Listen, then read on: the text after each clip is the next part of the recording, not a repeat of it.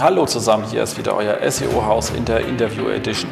Spannende Gäste, spannende Stories mit Jens Fautrat, SEO at its best.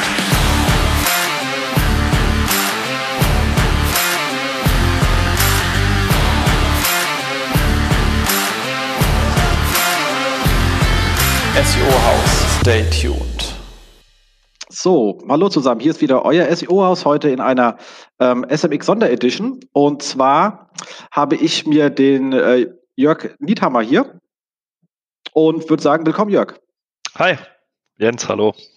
Sehr schön. Und zwar bist du hier, weil es ja das schöne Coaching-Programm gibt von der SMX, auf der das du dich beworben hattest. Und ich hatte ja die Freude und Ehre, dich jetzt hier so ein bisschen für einen Vortrag ähm, durchzucoachen, was ja auch sehr smooth lief. Da war ja wenig notwendig was mich sehr gefreut hat. Und ich habe selber auf dabei schon viel gelernt.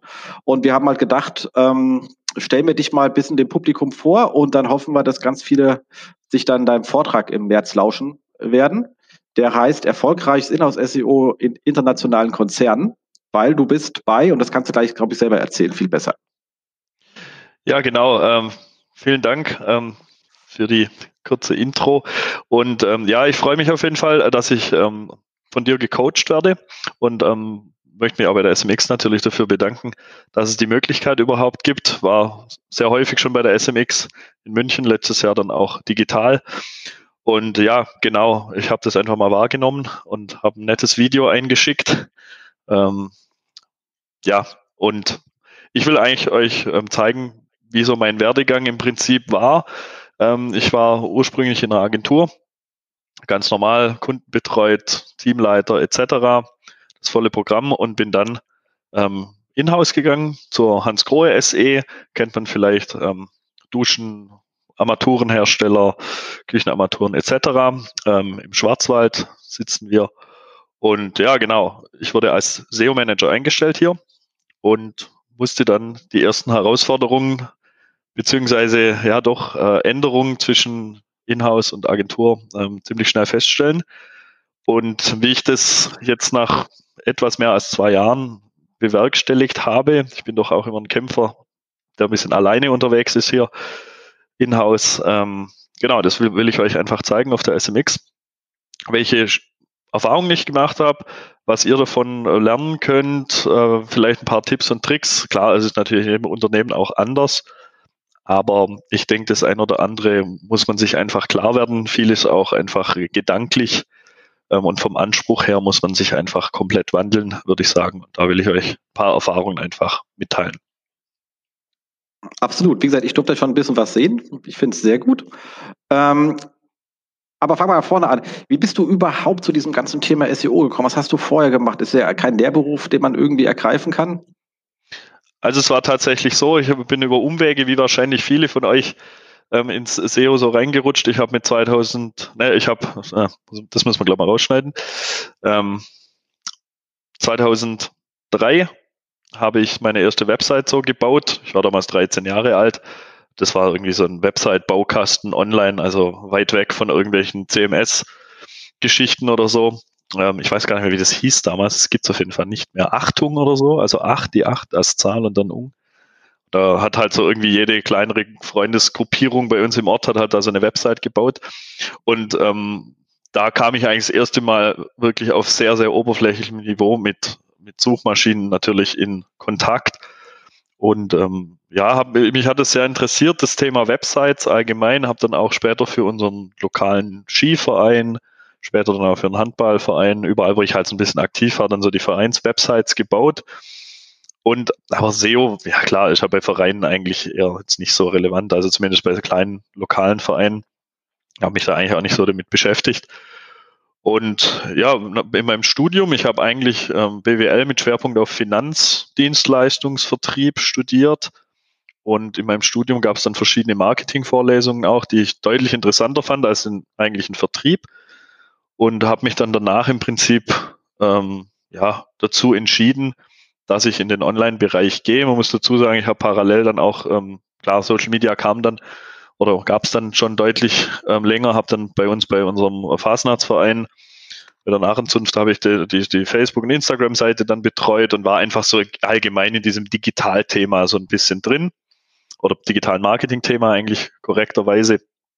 Und ja, so habe ich mich dann entschieden, in eine, so eine Full-Service-Online-Marketing-Agentur zu gehen als Trainee, weil ich eben keine direkte ja, Ahnung, will ich jetzt nicht sagen, aber ich hatte halt keine Vorbildung direkt, also hatte keine Ausbildung oder irgendwas in die Richtung und ähm, habe dann Online-Marketing-Traineeship gemacht, neun Monate lang, habe dort alles gelernt, hauptsächlich SEO, aber auch SEA, Affiliate Marketing, Social Media Marketing etc., alles was halt so dazugehört und ähm, dort hat mich SEO eigentlich am meisten, ja, so gepackt.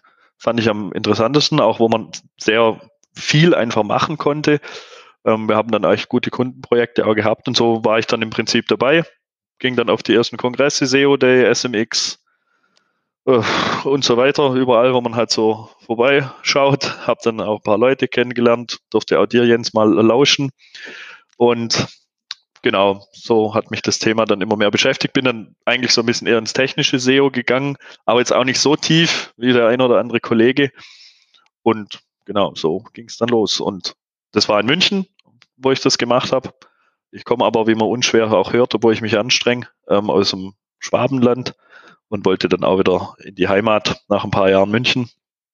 Und Hans Kroll bot sich da an. Der Job war ausgeschrieben, ich habe mich beworben.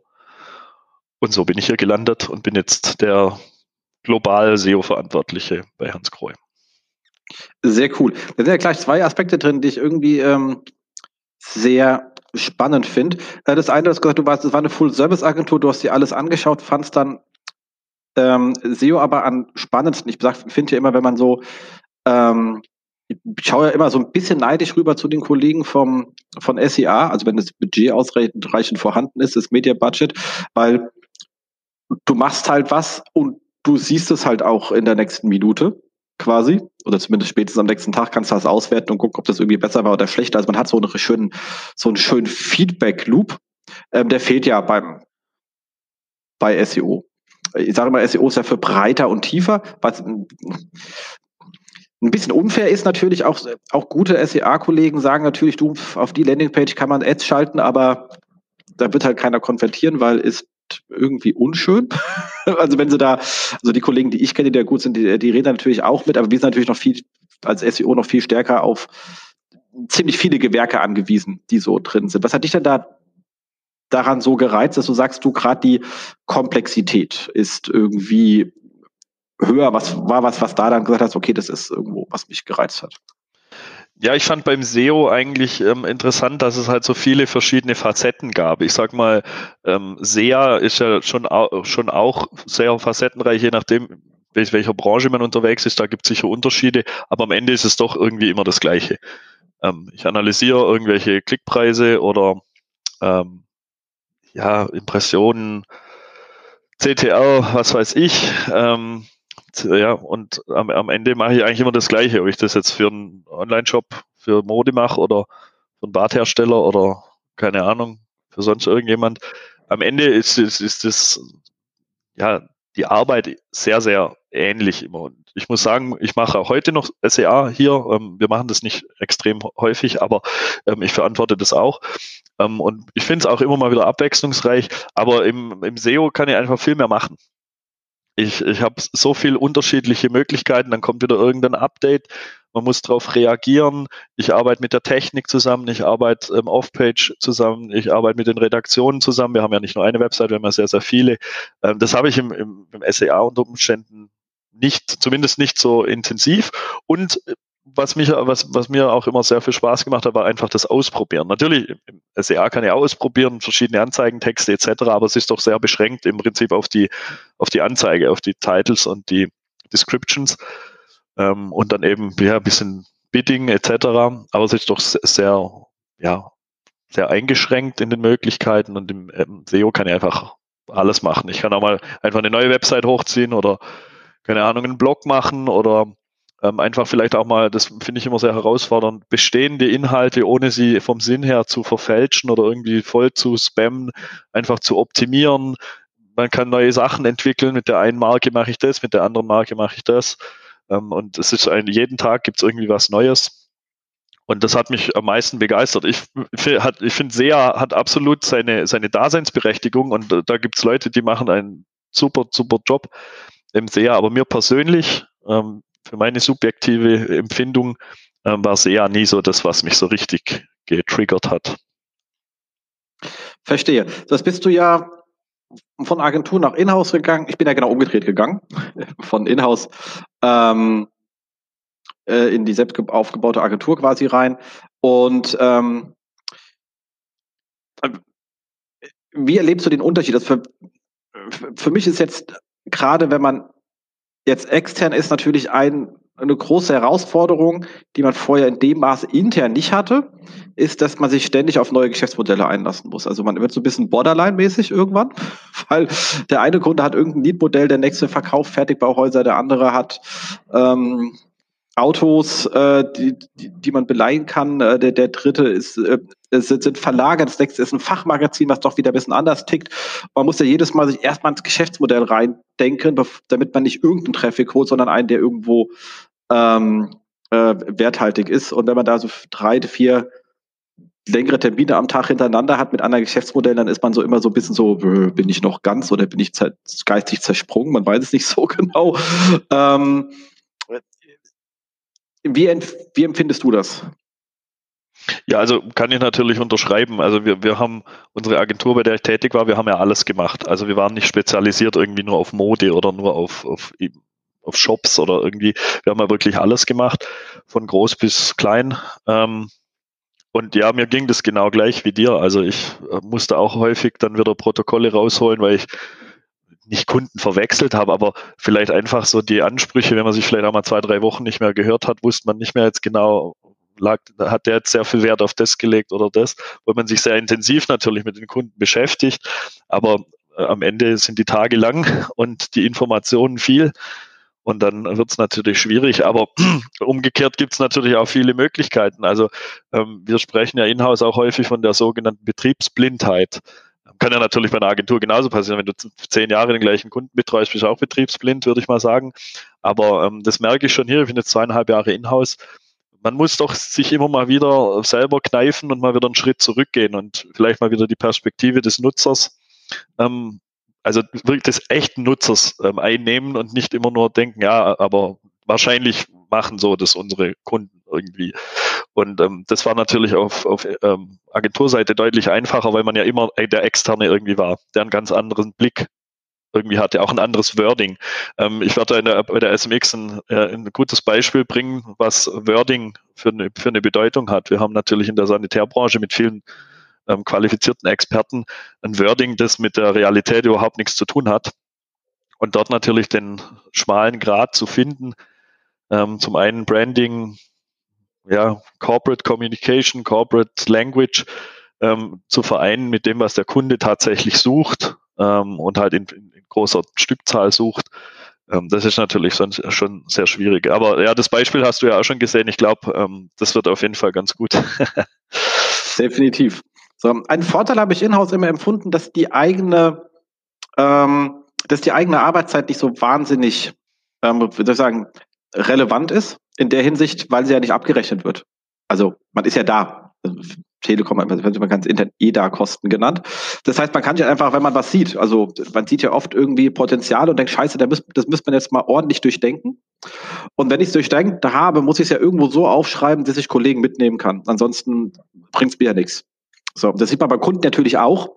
Aber du kannst ja dann nicht einfach sagen, du, äh, ungefragterweise denke ich jetzt mal zwei Tage nach, buch das ein und dann schreibe ich noch mal drei Tage an einen lustigen PowerPoint, damit er es versteht. Äh, und so hat man immer so eine Latte an ewigen Potenzial, wo man immer sehr traurig ist, weil man sagt, wann, wann, wann soll ich denn da mal, äh, ich muss ja erstmal so ein Initialinteresse wecken, damit ich rechtfertigen kann, irgendwie Budget zu verbrauchen. Und das kann man intern einfach nicht. Also wenn die Arbeitszeit es zulässt oder man raumt sich irgendwie ein bisschen Zeit frei, da ist man, äh, weil man halt natürlich auch fünf Tage die Woche sind halt mal mehr, als was man normalerweise Kundenauftragsvolumen hat.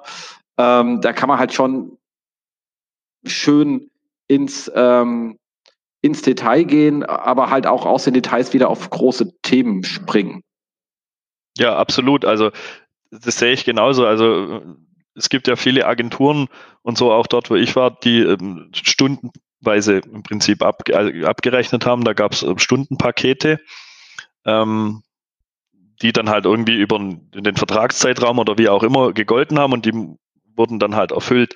Und es gab natürlich auch Kunden, die haben sehr genau geprüft, was man gemacht hat. Und das musste man auch irgendwo belegen. Und das ist ja im SEO immer sehr, sehr schwer. Vor allem, wenn die Erfolge dann vielleicht auch mal gerade am Anfang ausbleiben für Leute, die sich die nicht so viel Ahnung haben und so. Und ähm, klar, ich konnte, man konnte ja nicht sagen, ich habe jetzt zwei Stunden nachgedacht oder ich habe zwei Stunden recherchiert ähm, über irgendwelche aktuellen Themen oder was andere so machen. Da waren natürlich war der, ist der ein oder andere Kunde vielleicht einfach, sagt er, ja, das ist ja nichts Produktives, da habe ich nichts davon, wenn der das macht. Das ist natürlich in-house viel, viel besser. Ich kann mir natürlich immer Gedanken machen, ich kann, kann recherchieren. Ich muss auch sagen, mein Tag besteht eigentlich, also eine halbe Stunde mindestens pro Tag nehme ich mir auch raus morgens, bevor ich so richtig anfange und lese so die einschlägigen Blogs etc. und, und schaue mir einfach ähm, an, was gibt's Neues, ähm, welche Entwicklungen gibt's, was kann ich einfließen lassen und klar, da denkt man natürlich auch viel nach und es ist viel einfacher, wenn ich mir da mal drei, vier Stunden nehmen kann. Ähm, ob jetzt pro Tag, pro Woche, pro Monat spielt keine Rolle, aber das einfach mal machen kann, ohne dass es auch direkt hinterfragt wird. Und wenn man natürlich für einen Kunden arbeitet, der ein limitiertes Budget hat, ist ja meistens bei so, bei Agenturen sind ja häufig auch Kunden, die nicht kein hohes Budget haben. Ähm, damit, damit sie einfach was rausholen. Wenn ich halt vier Stunden Zeit im Schnitt pro Monat für einen Kunde habe, da kann ich nicht nur viel nachdenken. Im Prinzip, wenn er dann auch noch fordert, dass der Traffic zehn Prozent wächst pro Monat. Ja, das sind dann immer so die Feinheiten, ja. Ja, zum Glück haben wir sowas größere Kunden nicht. Mhm. Ähm, das ist natürlich auch ein, klar, ich, äh, da sind wir ein bisschen anders per se aufgestellt, aber es ist äh, definitiv etwas, das man mit der Zeit ein bisschen ähm, äh, besser umgehen kann und was auch viel rausholt. Ähm, genau, aber ansonsten ist es ja trotzdem, dass, also gerade wenn man dann intern sitzt, hat man dann halt nicht 80 verschiedene Kunden zu betreuen. Okay, das sind bei uns auch pro Person eher fünf bis sechs, aber trotzdem. Ähm, dafür hat man aber umso mehr interne Stakeholder, auf die man draufkommt. Also ich habe ja in der Regel einen Ansprechpartner beim Kunden, da natürlich, wenn der mal seine IT dazu holt, etc. pp. Aber ich habe ja irgendeinen, der das intern dann quasi verteilt, notfalls die Leute am Tisch holt. Aber da muss ich mich in der Regel nicht drum kümmern. Okay, sonst wäre auch das, der Aufwand wesentlich höher. Äh, aber im Grunde genommen muss man halt in-house, ist das Gegenstück, dass man einfach alle Stakeholder organisieren muss und teilweise die erstmal begeistern muss für das Thema. Ja, absolut. Also das war auch, das werde ich auch dann äh, nochmal aufzeigen, ähm, ein bisschen ähm, plakativ das hängt halt dann extrem von Strukturen einfach ab. Auch wie, wie die Strukturen gewachsen sind, wie die Unternehmen einfach aufgestellt sind und ähm, auch was für eine Bedeutung einfach allgemein digitales Marketing, aber halt äh, auch dann ähm, äh, speziell SEO einfach hat. Also klar, früher musste ich mich im Prinzip ja mit einem Kunde unterhalten, der hatte dann, wie du sagst, vielleicht einen ITler oder irgendjemand im Hintergrund aber heute muss ich natürlich schon viele ins Boot holen und da reden meistens dann auch nicht einzelne Leute mit, sondern sehr, sehr viele. Ähm, auf der anderen Seite, ich fühle mich ja auch ein bisschen als Inhouse-Agentur, obwohl ich Inhouse bin, weil ich habe ja auch, wenn man so will, Kunden. Ähm, ich habe, ja, ich betreue insgesamt ähm, über 15 Länder, 16 Länder, die eine eigene Website haben ähm, und dann jedes Land hat insgesamt zwei Websites für zwei Marken und noch eine B2B-Plattform, also drei Websites pro Land, mal 16 Länder. Ähm, plus Headquarter, die dann ähm, auch noch relativ viel machen. Und ähm, also dann haben wir noch ja so eine Corporate-Website mit Karriere etc. Also letztendlich habe ich auch diverse Kunden und diverse Anspruchsgruppen. Nur das Tolle an der Geschichte ist, ich gebe die Strategie vor als Verantwortlicher. Und ich muss eigentlich nur dafür sorgen und die beraten, dass es halt ordentlich umsetzen. Und das ist halt der Unterschied. Ich sage, wie es läuft. Und das haben die dann letztendlich natürlich konstruktiv im Austausch, aber letztendlich so auch zu befolgen, weil die meisten bei uns in den Ländern keine ausgewiesenen SEO-Experten sind. Und daher macht es das natürlich deutlich einfacher. Ja. Und wer gibt dir deine Vorgaben? Ich selbst. Nein, also äh, man muss man muss dazu sagen, unsere Struktur ist so, dass ich tatsächlich äh, eigentlich äh, der Einzige bin, der so ein fundiertes SEO-Wissen ähm, hat äh, muss man sagen. Wir haben natürlich viele andere, ähm, auch in jeder, jedweden Hierarchiestufen, die grundsätzlich auch Ahnung haben. Aber ich bin im Prinzip der Letzte, der im Prinzip die Expertise tatsächlich hat und für, für das bin ich auch eingestellt und habe das zu verantworten. Klar, wir haben natürlich ähm, verschiedene Ziele, verschiedene KPIs definiert, sei es Traffic, aber auch ähm, Leads. Wir haben ja keinen Online-Shop, daher äh, Leads ähm, etc. Von daher gibt es da natürlich schon Vorgaben, wie ich die nachher aber erreichen kann. Ähm, das liegt in meinem Ermessen. Ich habe da ein entsprechendes Budget. Ähm, andere Stellen haben auch Budgets, die sie mit mir teilen können, etc. Und ähm, letztendlich liegt es dann in meiner Verantwortung, ähm, wie ich das mache. Da bin ich auch sehr dankbar dafür, dass mir dann nicht so viele reinreden. Auf der anderen Seite wäre es natürlich auch immer gut, wenn man die ein oder andere andere Meinung hätte. Das war, habe ich an der Agentur natürlich sehr genossen, wenn man da mit 15 SEO-Experten sitzt. Dann kann man auch mal fragen, hey, was würdest du in dem Fall machen? Oder was würdest du ähm, dem Kunden vorschlagen oder so? Das kann ich natürlich ja nicht hier bin ich ziemlich allein auf mich gestellt. Es sei denn, ich hole mir natürlich ähm, externe, ähm, ja, e, externe Beratung wieder ins Haus, was jetzt aktuell nicht der Fall ist. Ist natürlich auch, was ist denn bei euch die nächste größere Stadt?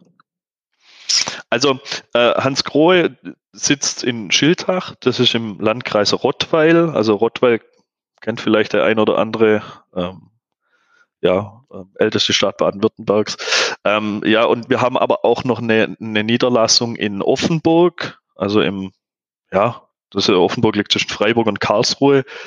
Äh, das ist aber auch schon von hier relativ weit weg. Das sind bestimmt 60 Kilometer, würde ich sagen. Und dort ist eher so Logistikproduktion.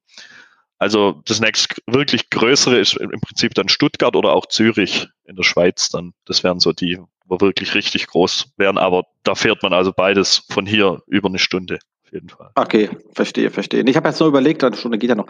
Ähm, weil was natürlich ein Thema ist, wenn man so einen Austausch haben möchte, lohnt sich in der Regel immer solche lokalen Veranstaltungen auch sehr gut. Aber wenn natürlich äh, der Ort zu klein ist, dann hat man das nicht. Also weil wir, wir machen, wir haben ja also vor Corona und nach Corona wieder, wann auch immer das sein soll, ähm, den äh, SEO und Online-Marketing-Stammtisch in Darmstadt äh, durchgeführt und es war halt auch gerade aus so Networking-Gründen. Also wir haben auch immer einen Vortrag gehabt, äh, also, also externen Referenten organisiert. Dann hatte Kollege Mintnich mit mir immer noch eine Seilklinik gemacht über irgendjemanden, der die eingereicht hat von den lokalen Unternehmen.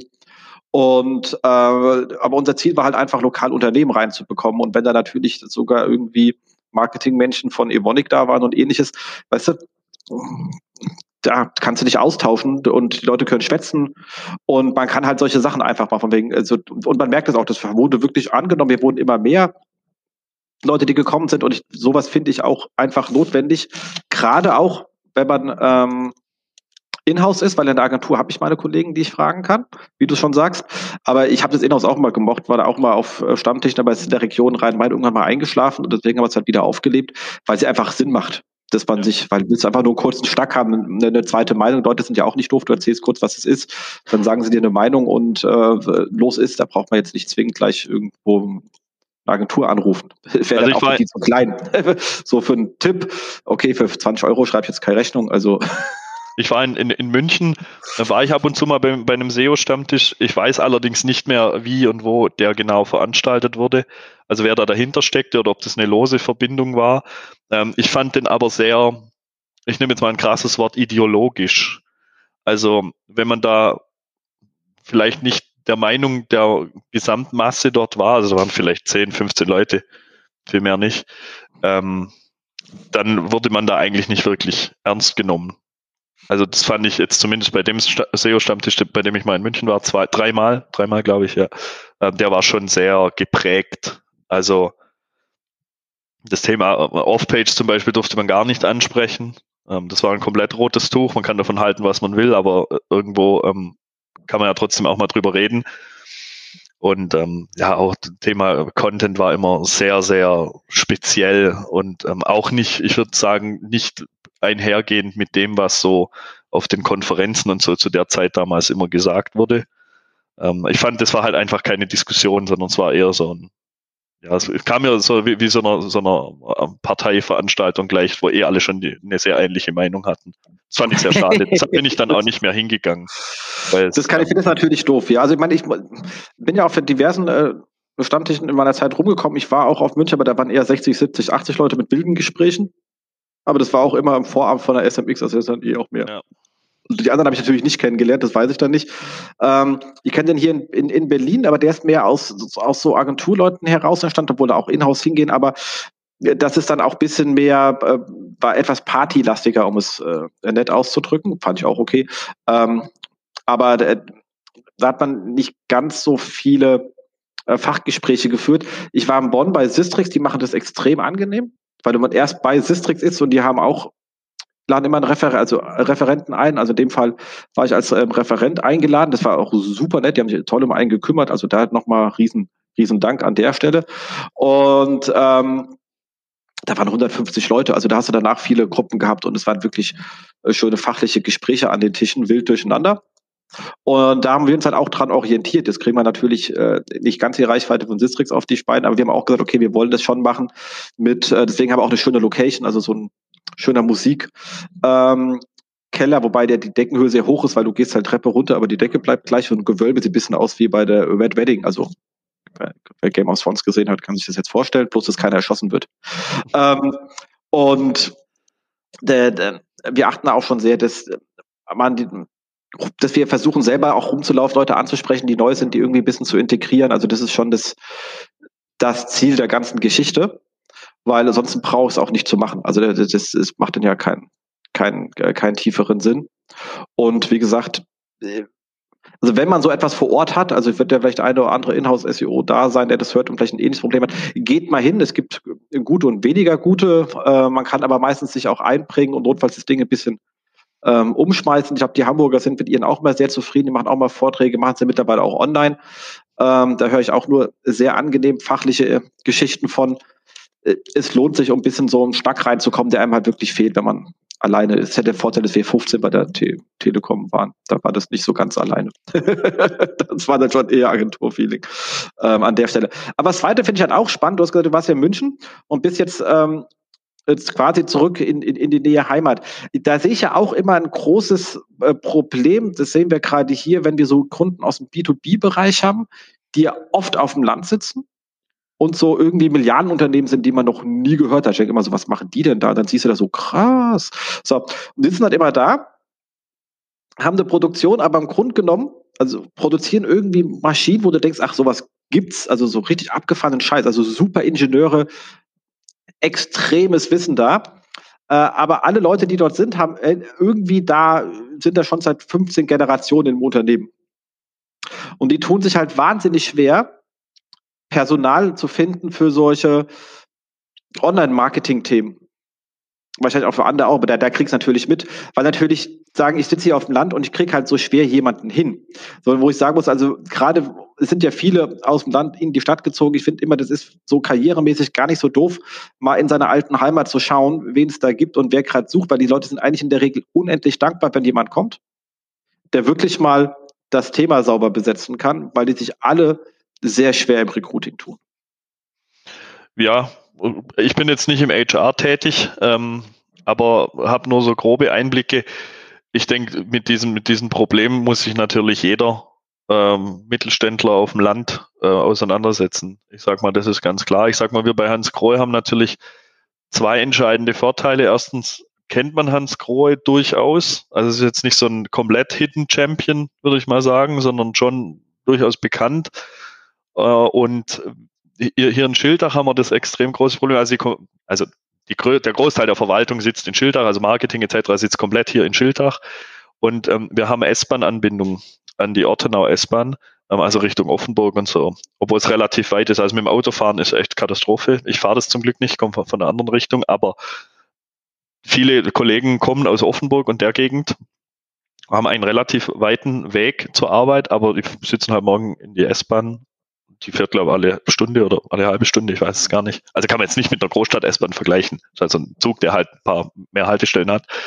Ähm, aber das funktioniert eigentlich ganz gut. Und was natürlich bei uns hier ein ähm, guter Punkt ist, ähm, ist natürlich, dass wir neben der normalen Ausbildung, die es natürlich gibt, auch das äh, in Baden-Württemberg das duale Studium haben. Und wir haben ein paar Leute, die zum Beispiel Online-Medien studieren, ähm, ich sag mal, das Niveau der Online-Marketing-Vorlesungen ist ausbaufähig und sicher auch nicht aktuell. Das ist wahrscheinlich jedes Mal das Problem bei solchen Themen, wenn die an einer Hochschule, an einer staatlichen Hochschule gemacht werden müssen.